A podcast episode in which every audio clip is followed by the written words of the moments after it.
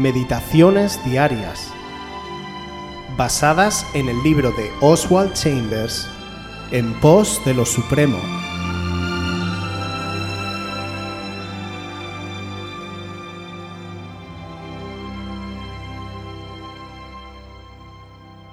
La pasión de la paciencia. Habacuc 2, 3. Aunque la visión tardará aún por un tiempo, mas se apresura hacia el fin y no mentirá. Aunque tardare, espéralo, porque sin duda vendrá, no tardará.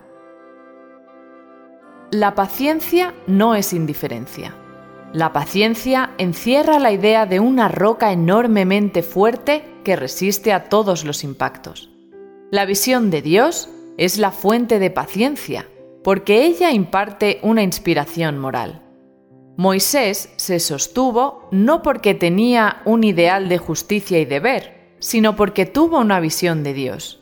Lo leemos en Hebreos 11:27. Se sostuvo como viendo al invisible. Un hombre con la visión de Dios no está consagrado a una causa o a un fin particular, está consagrado a Dios mismo. Siempre se sabe cuándo la visión es de Dios a causa de la inspiración que la acompaña. Las cosas se representan a la vida con grandeza y a manera de tónico, porque todo está vigorizado por Dios.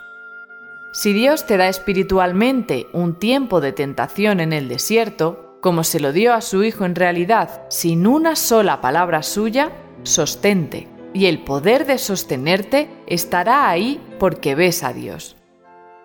Aunque tardare, espéralo. La prueba de que hemos tenido la visión es que estamos tratando de obtener más de lo que hemos abarcado. Es una cosa mala el estar satisfecho espiritualmente.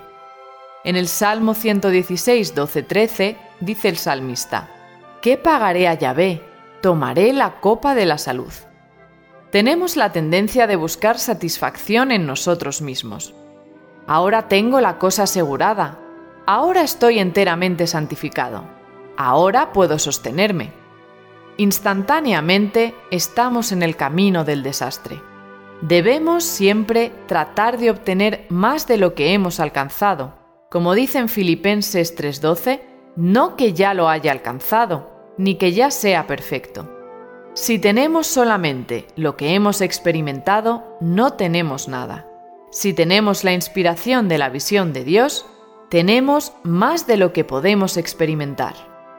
Guárdate del peligro de un relajamiento espiritual.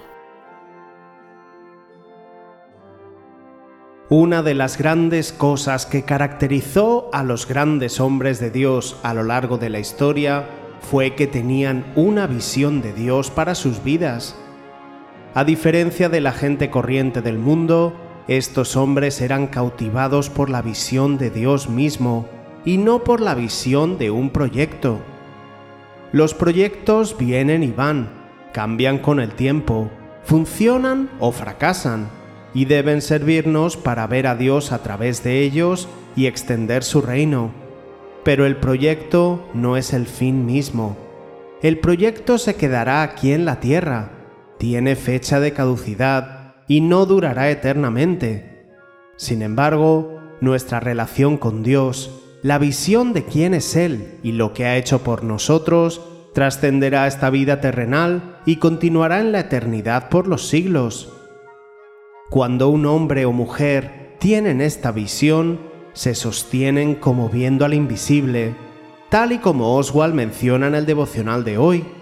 Por eso debemos reflexionar si nuestra vida se cimienta en un proyecto o en la visión de Cristo mismo. Cuidémonos de pensar que ya lo hemos conseguido todo en cuanto a revelación o trabajo en el Señor. Nuestra copa debe de estar siempre vacía para que el Señor pueda llenarla hasta rebosar y que salpique a otros. Ahí es cuando se cumple lo que Jesús dijo en el Evangelio de Juan capítulo 7 versículo 38. El que cree en mí, como dice la Escritura, de su interior correrán ríos de agua viva. Los ríos de agua viva proceden del mismo Jesús, por eso dice el que cree en mí, no el que cree en las cosas que yo hago o en las que yo pienso. Tiene que ver con su misma esencia, con su persona. ¿Has tenido una visión de quién es Dios? ¿Le has visto a Él? Si es así, fija tus ojos en Cristo. No la olvides.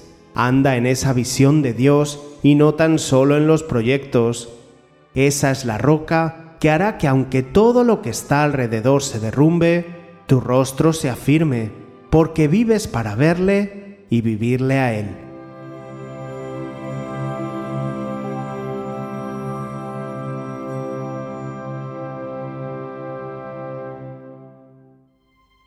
Si quieres volver a escuchar este devocional o cualquier otra de nuestras emisiones anteriores, puedes visitar nuestro canal de YouTube buscándonos como Aviva Voz FM. También puedes ponerte en contacto con nosotros a través de nuestra página web www.avivavoz.es o mandarnos un correo electrónico a la dirección contacta@avivavoz.es.